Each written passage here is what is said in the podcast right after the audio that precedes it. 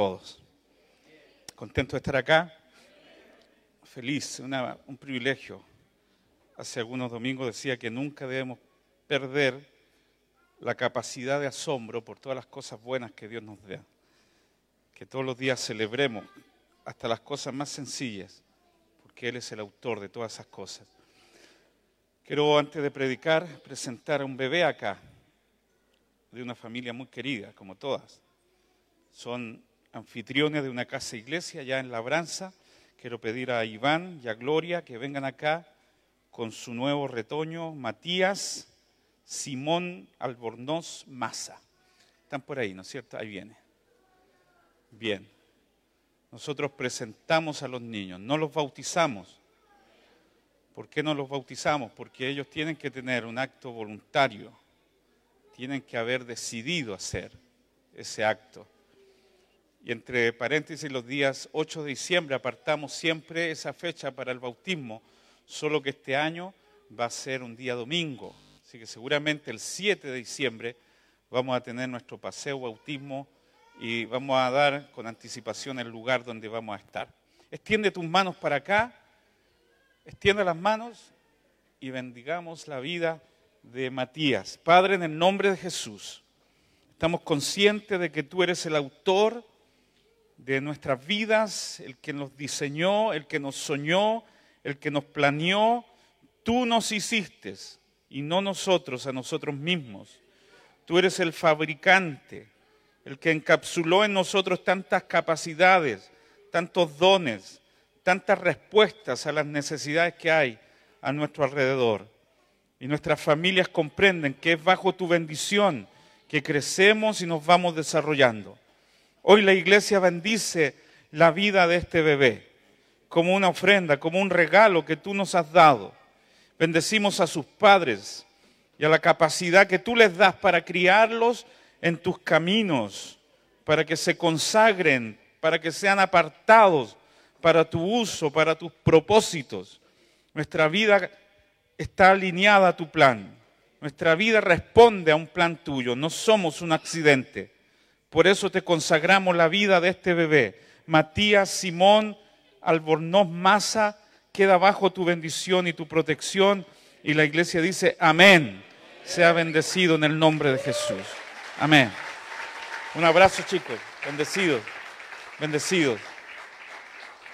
Vamos a seguir compartiendo la palabra acá en la iglesia. ¿Cuánto aman la palabra del Señor?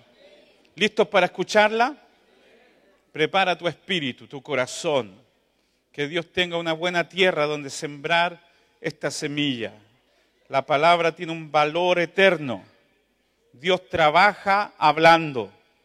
Y todo lo que va a hacer hoy día contigo lo va a hacer con una palabra. Así que vamos a ir nuevamente al Salmo 23. Estamos hablando de que Cristo es todo suficiente para nosotros. Y en este salmo encontramos a un pastor todo suficiente que puede suplir todas las áreas de nuestra vida.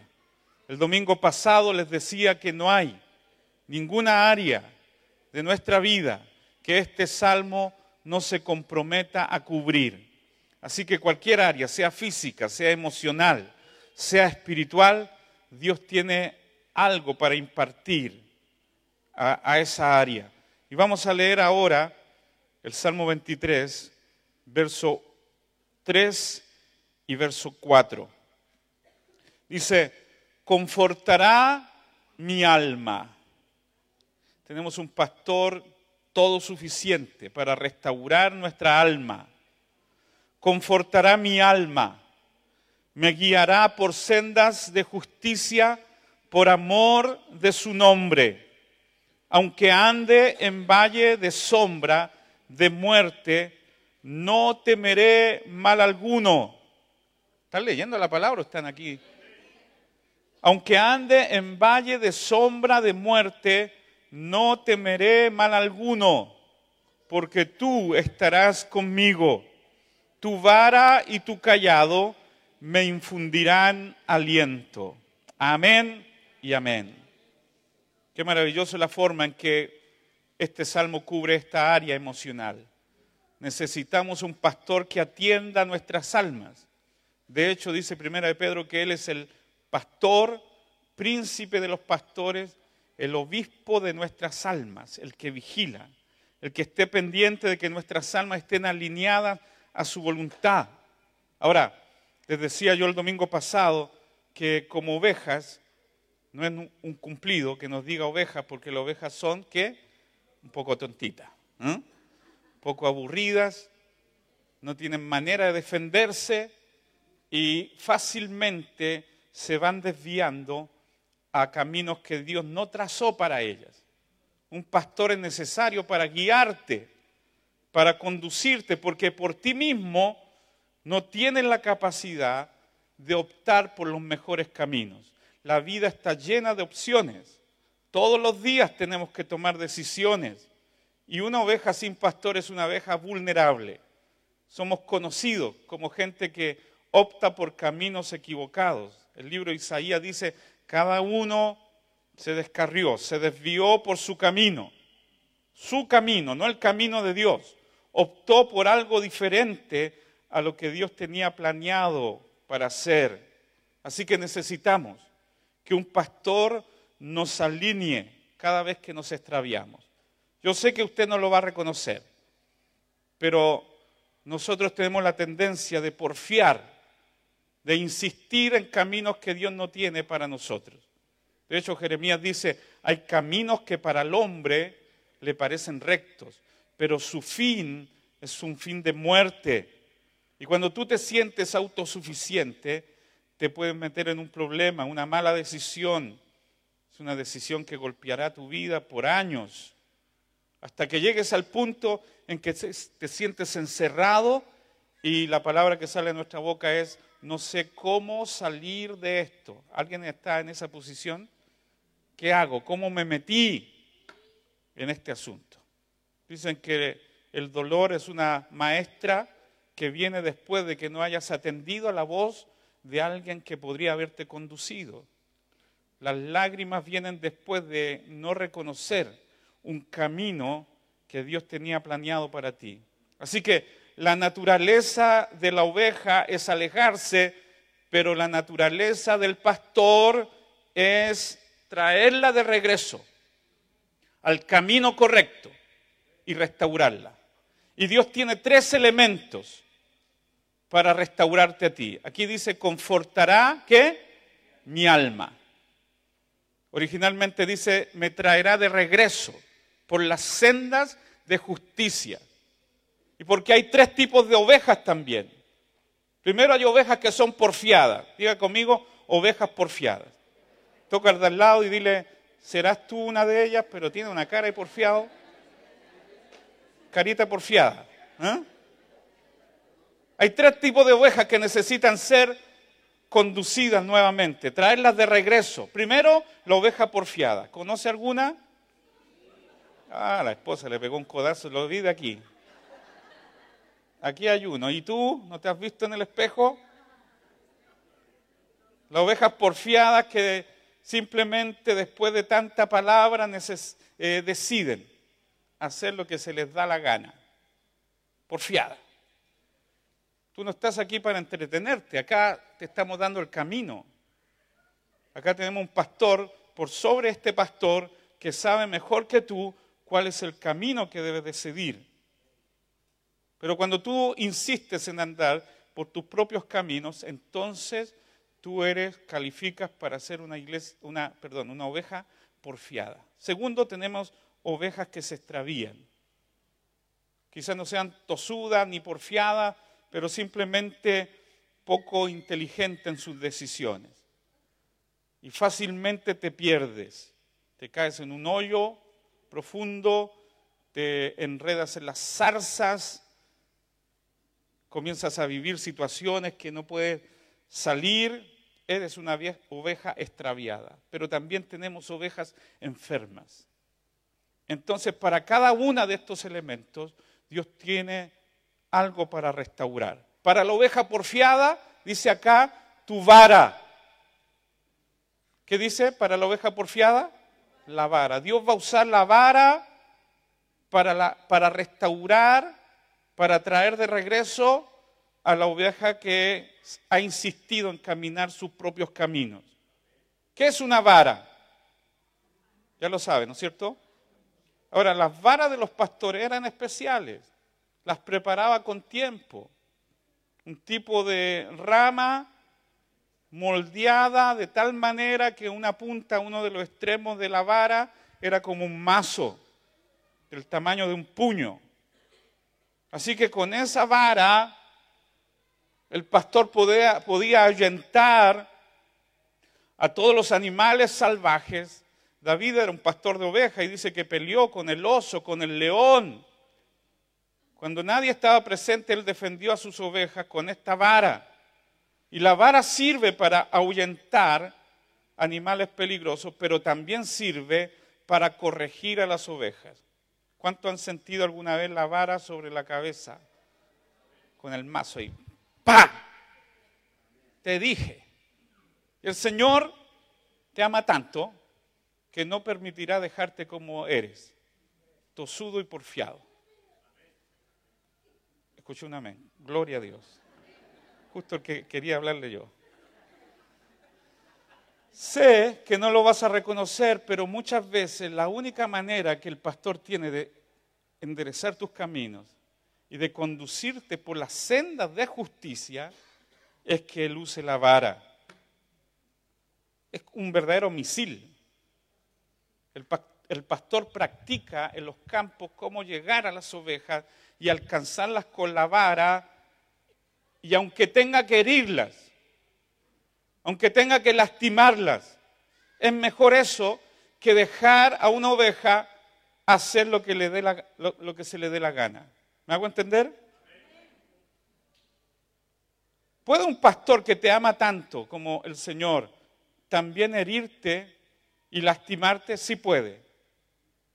El amor del Señor por ti es más insistente que tu insistencia por alejarte. El amor del Señor es capaz de oponerse, incluso lastimarte. Dicen que el extremo a la, cual llega un pastor es poder quebrar la pierna de una oveja, cosa de que no se salga de su camino. No, tú cuando estés en ese estado vas a decir, no me ames tanto Dios.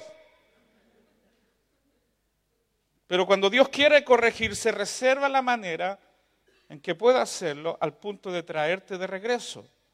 Y yo veo aquí muchas ovejas Insisto que el ejemplo es solo para que tú te veas dependiente de él. Mucha gente que es porfiada. La dejo de ver por mucho tiempo y sé que van a volver cuando Dios use la vara, medios quebrantados, medios lastimados. Y yo me hago la pregunta, ¿qué lo trajo de vuelta? La vara.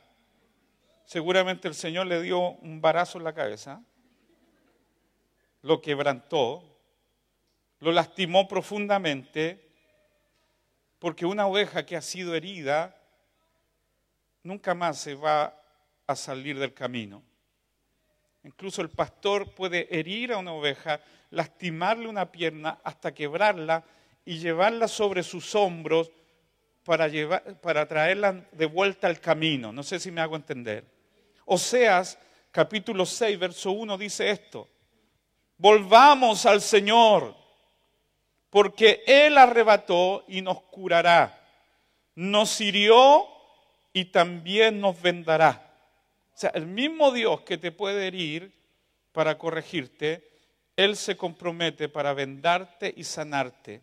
Levanta tu mano derecha y di, Señor, si es necesario, si he sido demasiado porfiado, tosudo, que he insistido en hacer lo que se me da la gana, entonces tú usarás la vara y podrá llegar a herirme, pero el mismo Dios que me va a herir, el mismo Dios me va a vendar y me va a sanar para que nunca más me salga de su camino. Que alguien aplaude al Señor. Fuerte ese aplauso. En esto pensaba David cuando escribió el Salmo 119. Él dice, antes que yo fuera humillado, andaba descarriado pero ahora guardo tu palabra. Claro, ¿cómo si no? Andaba descarriado, pero fui humillado y ahora puedo guardar tu palabra. Incluso llega a decir, bueno es haber sido humillado. Algún día algunos fracasos tuyos son una bendición.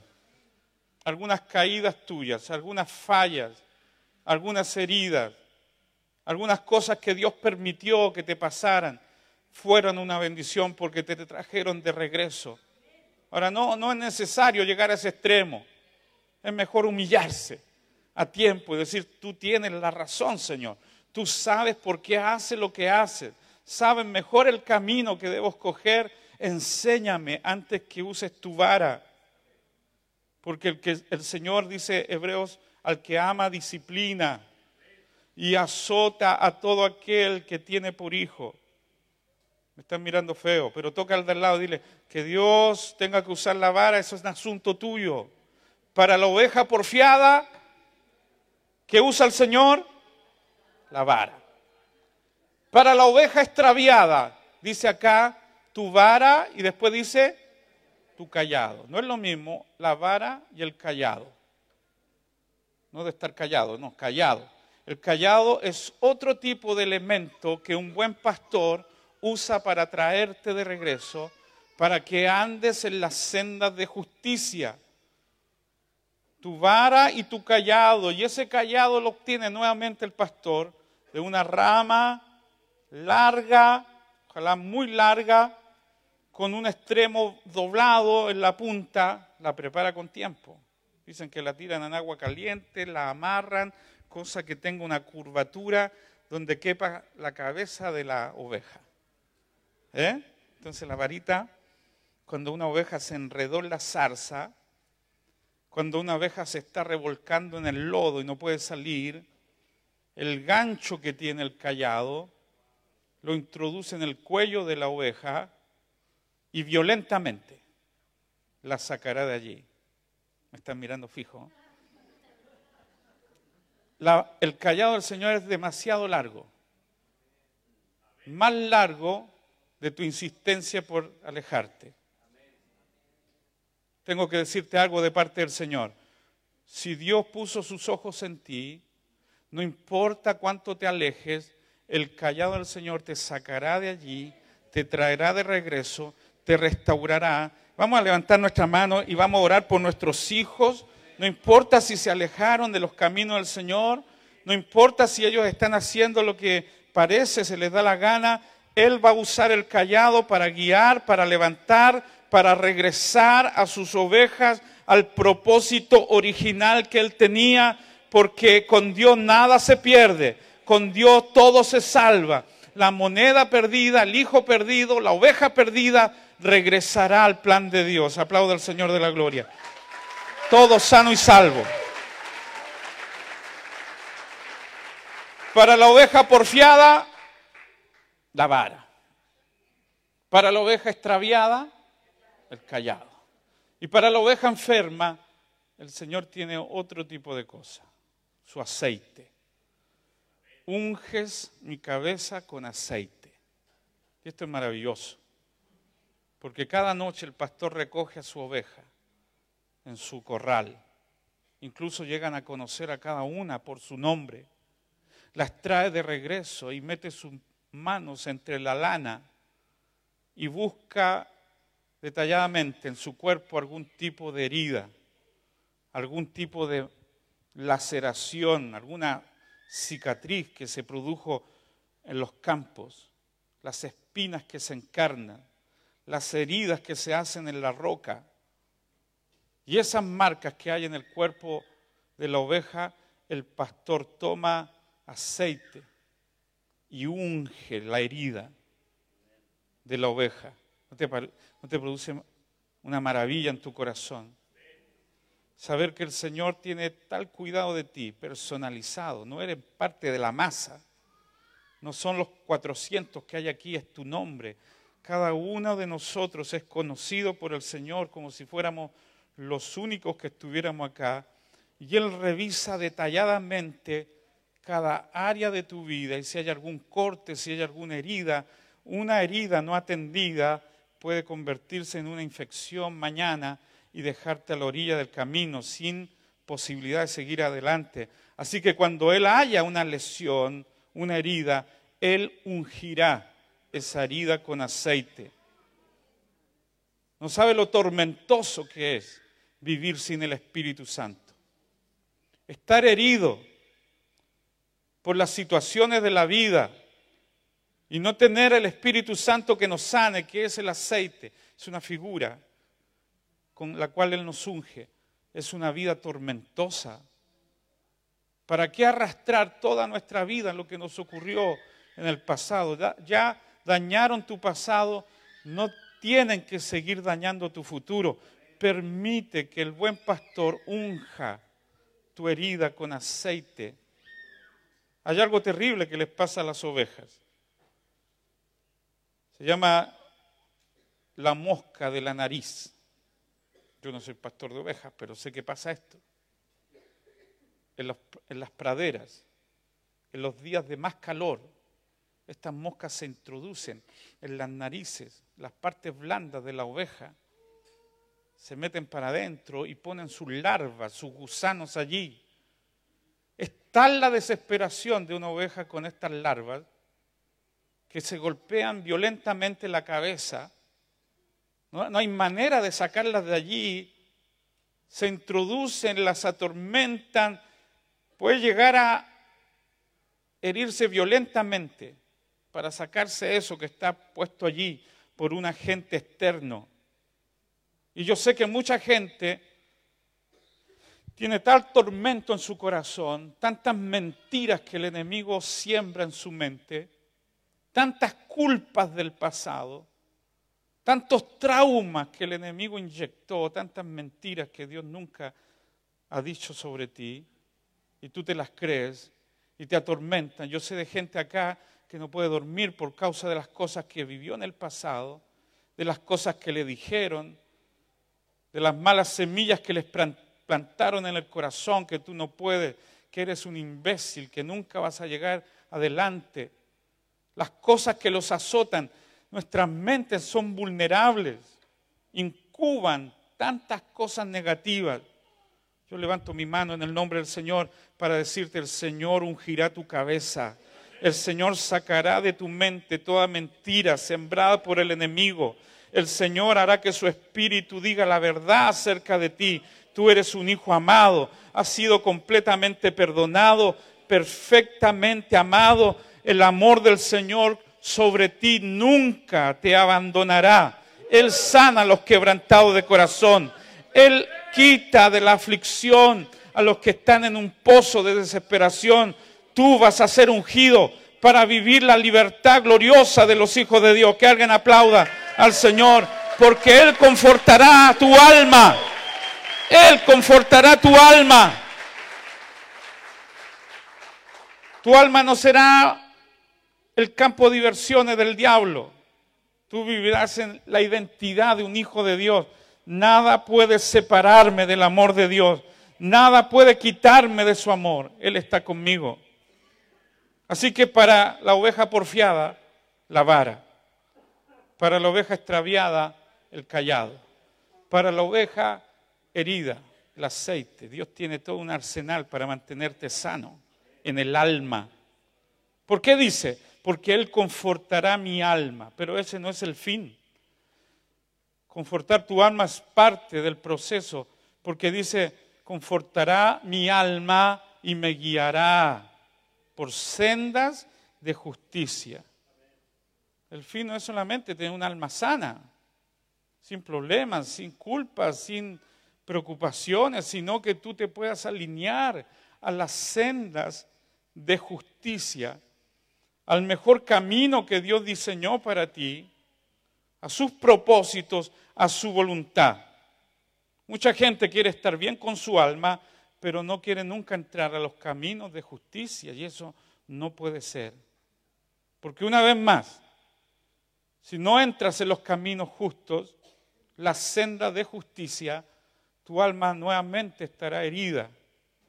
Hay un solo lugar donde Dios puede protegerte de esas cosas, es en su camino. No insistas para que Él pueda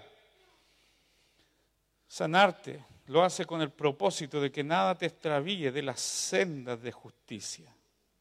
Y el Señor dice acá, mis ovejas oyen mi voz y yo las conozco y ellas me siguen.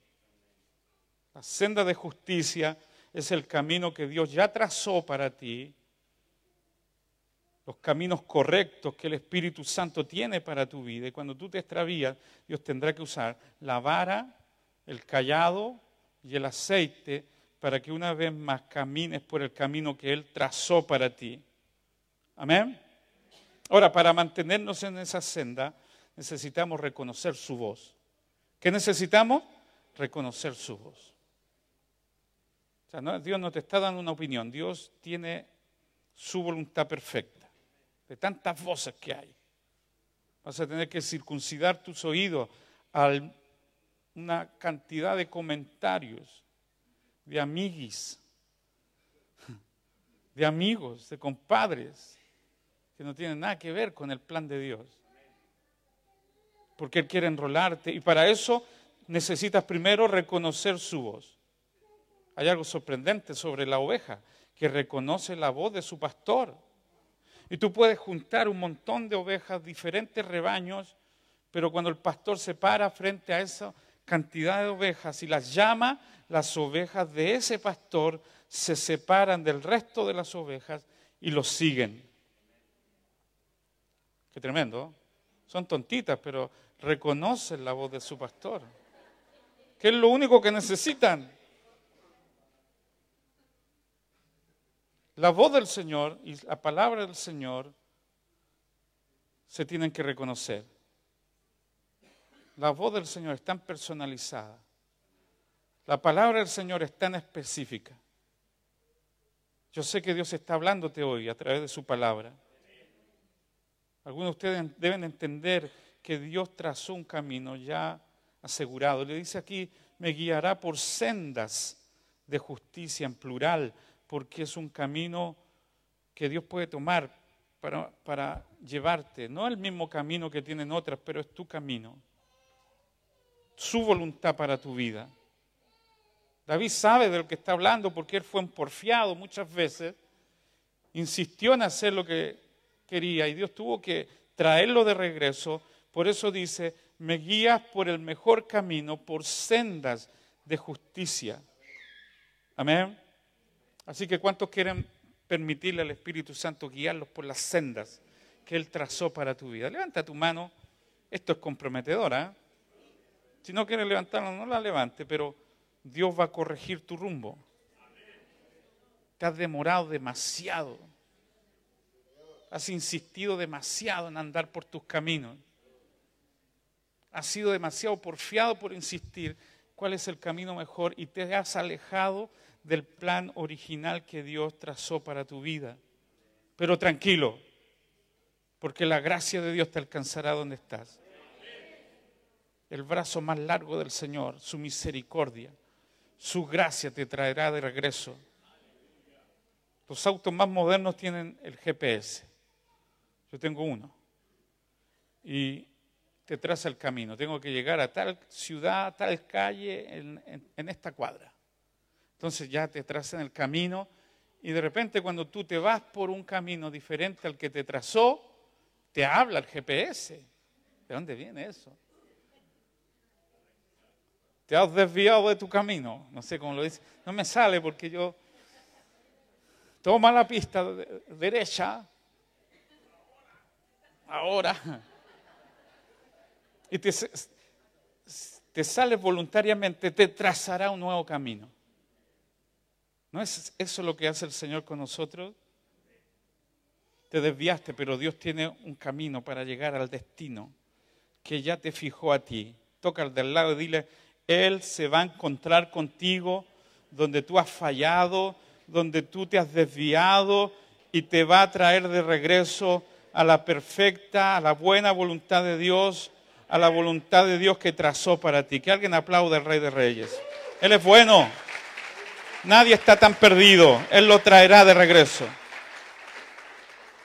Ahora, dice, me guiarás por sendas de justicia, por amor a tu nombre, por amor a su nombre.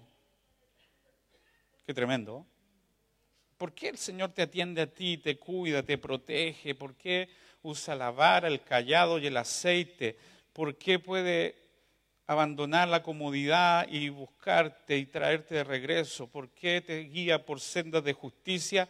Solo por amor a su nombre. No por amor a tu nombre, para que tú te sientas poco menos la última Coca-Cola en el desierto. Él lo hace por amor a su propio nombre. Todo lo que Dios hace, lo hace por amor a su nombre.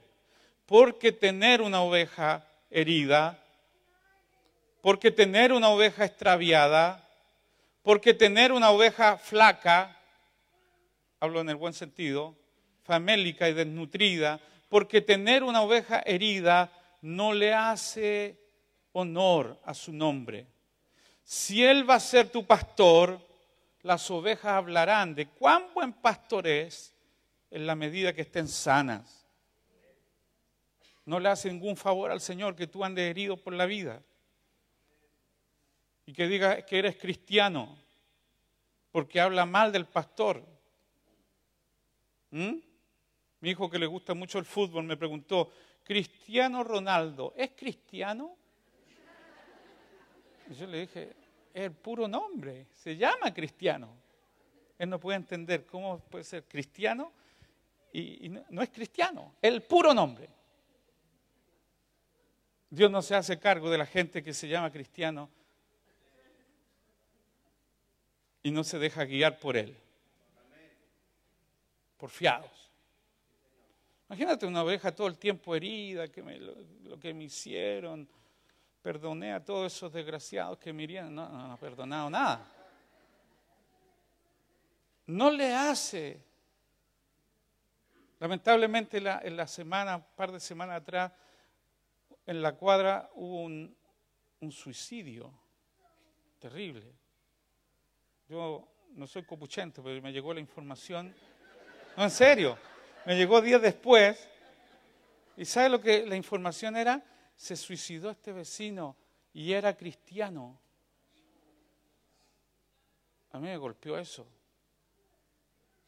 No digo que no podemos pasar por procesos duros, difíciles, pero el estado de la oveja habla de la reputación del pastor.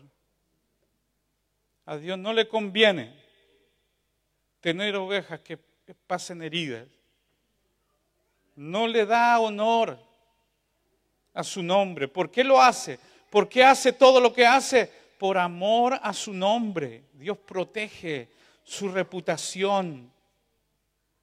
No sé, siento que Dios te está hablando a ti, porque cada vez que tú hablas, te identificas con Él como tu pastor. Entonces todo lo que hables, digas o hagas, repercute en lo que Él es. Un día Moisés supo que el nombre del Señor era importante, Dios decidió raer de la tierra a ese pueblo porfiado, testarudo, insistente en caminar por un camino diferente. Y Dios dijo, voy a raer de la tierra a este pueblo, ya me tienen harto. Dios tiene paciencia, pero tiene un límite. Entonces Moisés dijo, Señor, no hagas tal cosa, arrepiéntete. ¿Cómo Dios le, alguien le puede decir a, Dios, arrepiéntete? arrepiéntete Dios de lo que vas a hacer. No sé cómo lo dijo eso, pero él hablaba cara a cara con Dios como un amigo. Le dijo, arrepiéntete, ¿sabes por qué? Porque la gente, las naciones, los que no te conocen, los pueblos que nos rodean, dirán, Dios los sacó de Egipto para matarlos en el desierto. No tuvo poder para llevarlos a la tierra que prometió. No pudo con ellos, así que Dios no lo hagas. Y Dios comprendió. ¿Qué te parece? Él defiende su nombre, su reputación, su carácter, su gloria.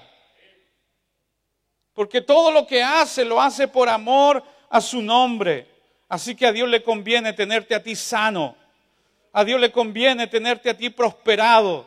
A Dios le conviene tenerte alegre y feliz. A Dios le conviene prosperarte en todas las cosas, porque entonces la gente dirá, ellos tienen un buen pastor. Ellos tienen un pastor poderoso, todo suficiente, que puede sacarlos de cualquier situación. Aplauda al Rey de la Gloria. Y levanta tu mano y di, voy a dar gloria a tu nombre a través de mi vida. Voy a dar testimonio de que tú eres un buen Dios. Él será agrandado. Me gusta lo que Pablo usa en Filipenses cuando dice, yo estoy en una cárcel, soy un preso del imperio romano. Pero cuando me vengan a ver, no van a ver un viejito herido con la gente, un viejo amargado por las cosas que le han sucedido, las injusticias de la vida, sino que Él dice que mi anhelo y mi esperanza es que Cristo sea magnificado, o por vida o por muerte. ¿Qué significa magnificar? Agrandado a un grado sumo. Que los que no creían en Cristo al verme a mí tan alegre, fuerte, fortalecido en la gracia de Dios, digan, ciertamente ellos tienen un Dios grande. Que Cristo sea magnificado, que aplauden, aplaudan al Señor, diga que Cristo sea agrandado, que Cristo sea superlativo. Tengo unos minutos más para hablarte de esta parte poderosa, dice el verso 4 del Salmo 23. Aunque ande, quizás este sea el verso más hermoso, aunque ande en valle de sombra de muerte, no temeré mal alguno, porque tú estarás conmigo, tu vara y tu callado me infundirán aliento. Cristo es todo suficiente para hacerte traspasar momentos de muerte, momentos de prueba, momentos de temor. Cuando ande en valle de sombra de muerte, ciertamente en algún momento de tu vida, por muy buen pastor que tengas, Él permitirá que atravieses valles los valles son las partes más bajas. De repente estás en lugares altos, pero en otras ocasiones pasarás algunos valles. ¿Sí o no? Y son valles de sombra de muerte. Cuando David habló de valle de sombra de muerte, literalmente es porque existe en Israel un lugar llamado valle de sombra de muerte. Un cañón, un barranco, un lugar donde no penetra los rayos del sol, tan estrecho, tan angosto que no pueden llegar allí mucha gente, partes muy profundas y oscuras. No sé si me hago entender. Esos valles sí existen, son valles de sombra y de muerte, pero está dando una buena ilustración para hablarnos de los momentos intimidantes, que nos llenamos de temor, de miedo. ¿Ha pasado esos momentos? Yo los he pasado.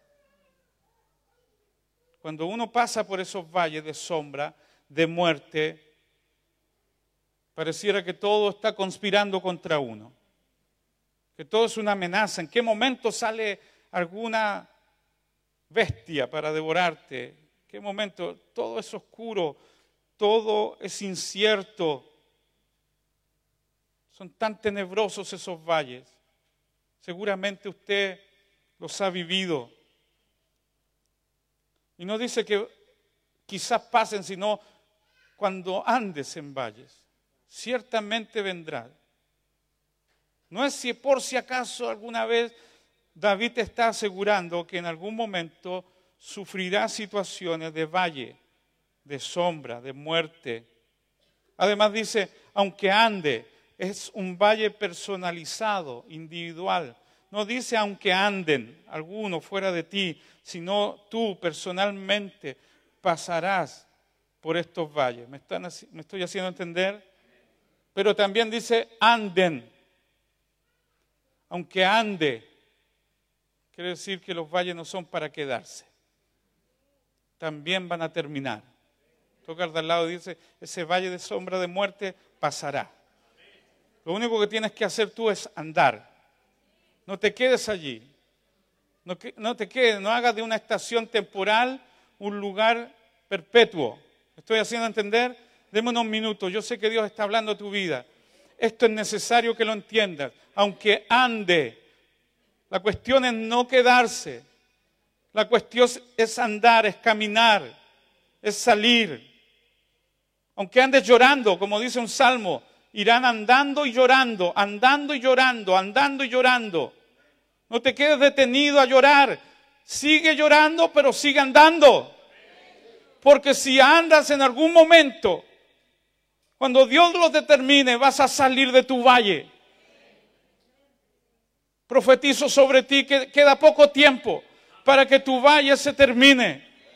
Y aunque tengas que ir llorando y andando, sigue andando porque ciertamente vas a salir victorioso de, esa, de ese momento terrible. Dios está contigo todo el proceso. Aplauda al Señor de la gloria. Que alguien diga amén. Yo lo creo.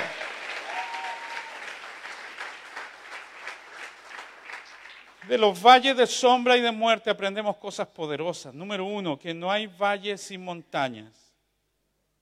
Es imposible que hayan valles y que no hayan montañas. Así que si pasas por un valle en algún momento también subirás.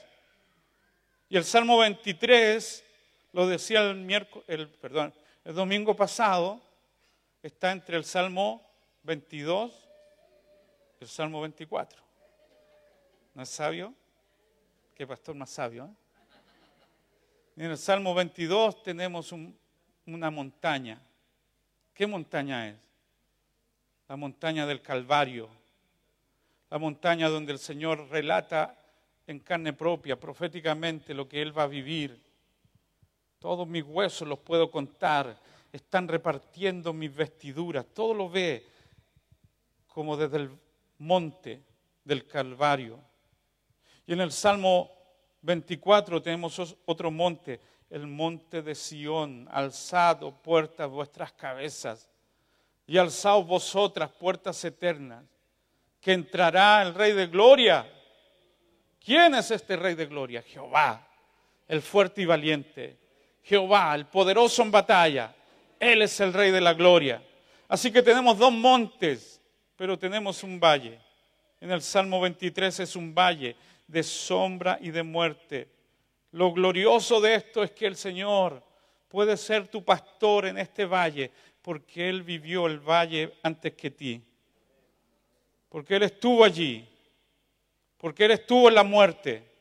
Pero Él la venció. Así que tenemos un capitán que nos guía de victoria en victoria. Si te sueltas de, tu de su mano, estás perdido. Pero si te dejas guiar, Él te sacará de ese valle de sombra y de muerte. Así que número uno, no hay valles sin montañas. Número dos, no hay sombra sin luz.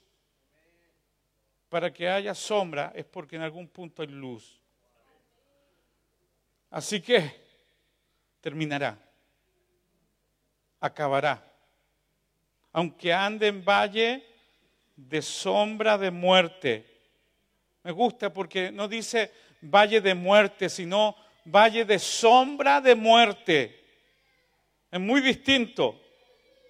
No es la muerte la que te ataca, sino una sombra de muerte. Y las sombras no son reales, o sea, son reales, pero te hacen pensar que hay cosas más allá que quizás nunca lleguen. ¿Me hago entender? No es bueno pelear con la sombra. Este valle se llama valle de sombra de muerte, porque no es la muerte lo que te ataca, sino todos los temores que llegan a tu alma. Parece que te van a matar, parece que no vas a salir nunca. Son tan oscuros que esos, esos valles, que las ovejas piensan que es de noche,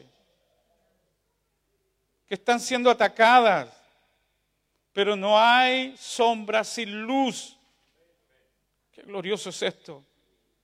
Las sombras no dominarán tu vida.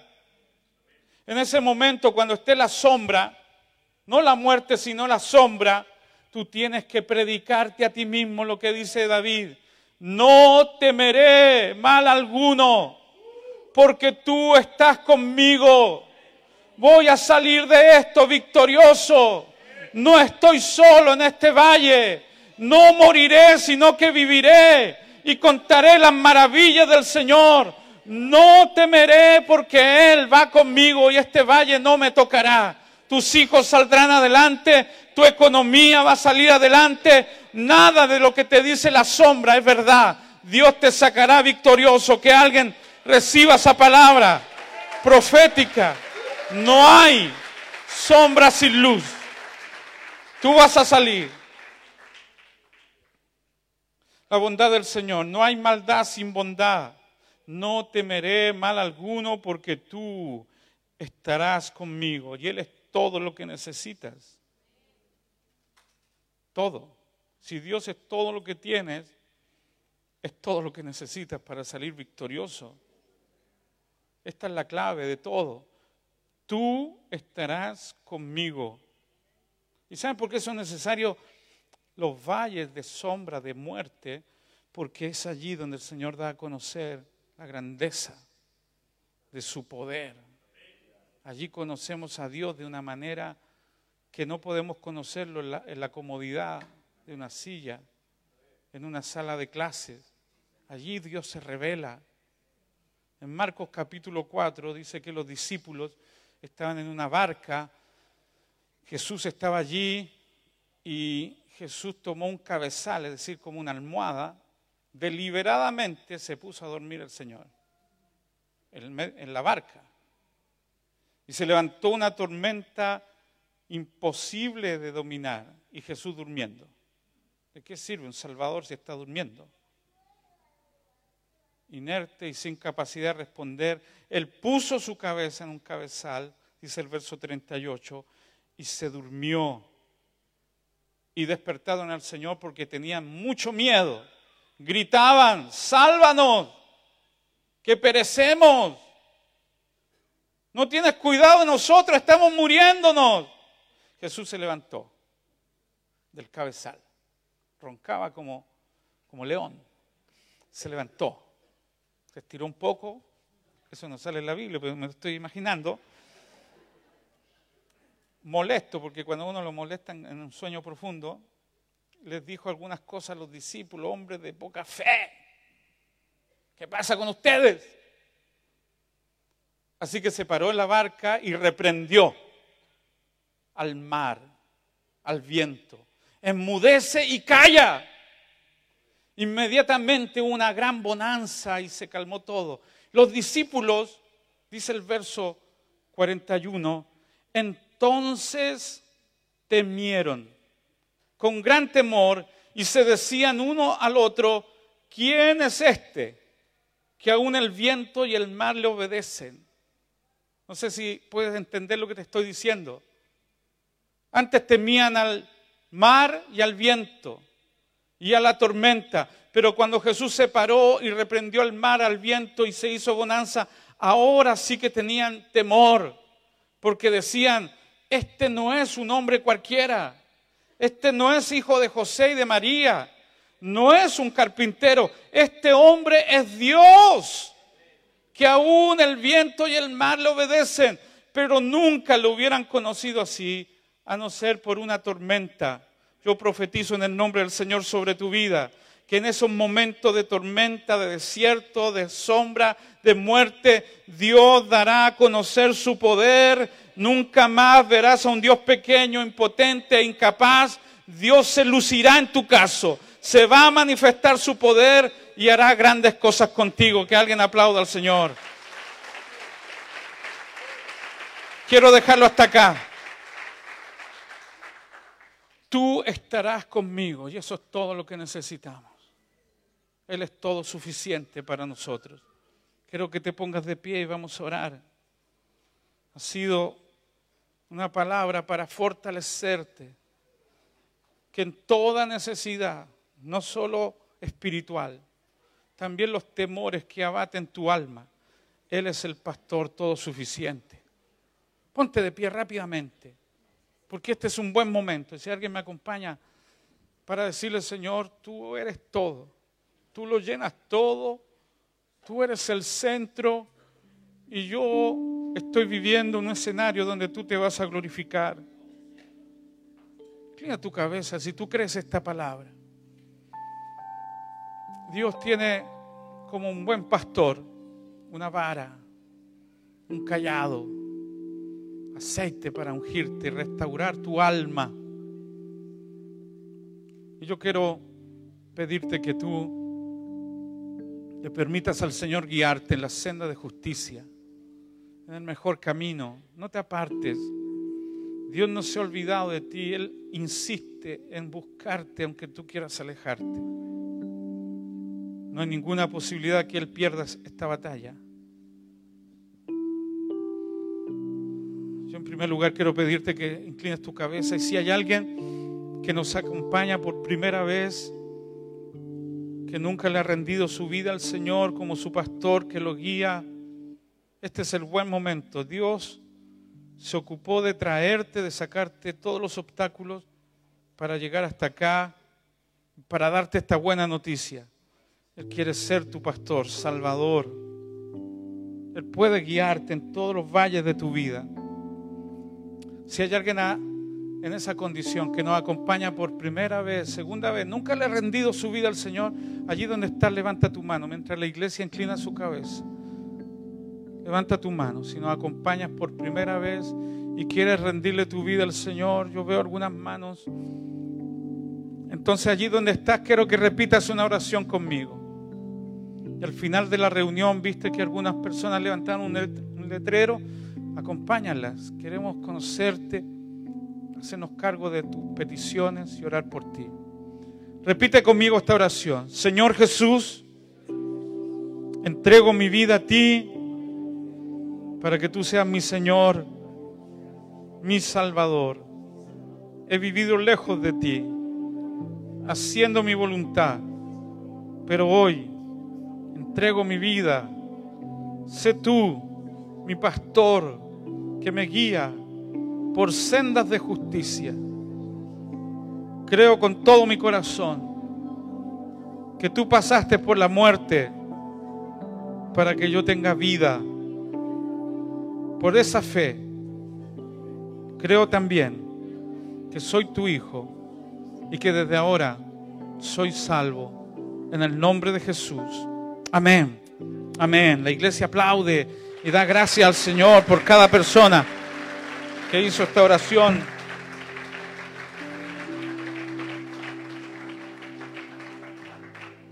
Yo sé que si hago ahora un llamado para decir que vengan todas las ovejas porfiadas, no quedaría nadie allá. Pero como a usted le cuesta reconocerlo, quiero que venga acá aquellos que quieran ser guiados por el Señor en toda situación. Aquellos que quieran encomendarle al Señor la salida, porque ellos no saben cómo salir Dios te guiará por el mejor camino. Dios conducirá tu vida. Él hará todo lo que tenga que hacer para movilizarte de ese valle. Ese valle no es tu último lugar. Ese valle de sombra de muerte no es tu última estación. Pero es necesario que andes, que salgas, que le digas, Señor, es tu ayuda. Ayúdame, Señor. Guíame, Señor. Tú sabes la salida de esto. Tú conoces el mejor camino. El camino perfecto. Enséñame, enséñame, enséñame. Enséñame tus caminos, enséñame tus sendas. Guíame por caminos de rectitud, Señor. Yo tengo una capacidad de desviarme, me, dilumbro con muchas cosas. Enséñame a ser guiado por ti.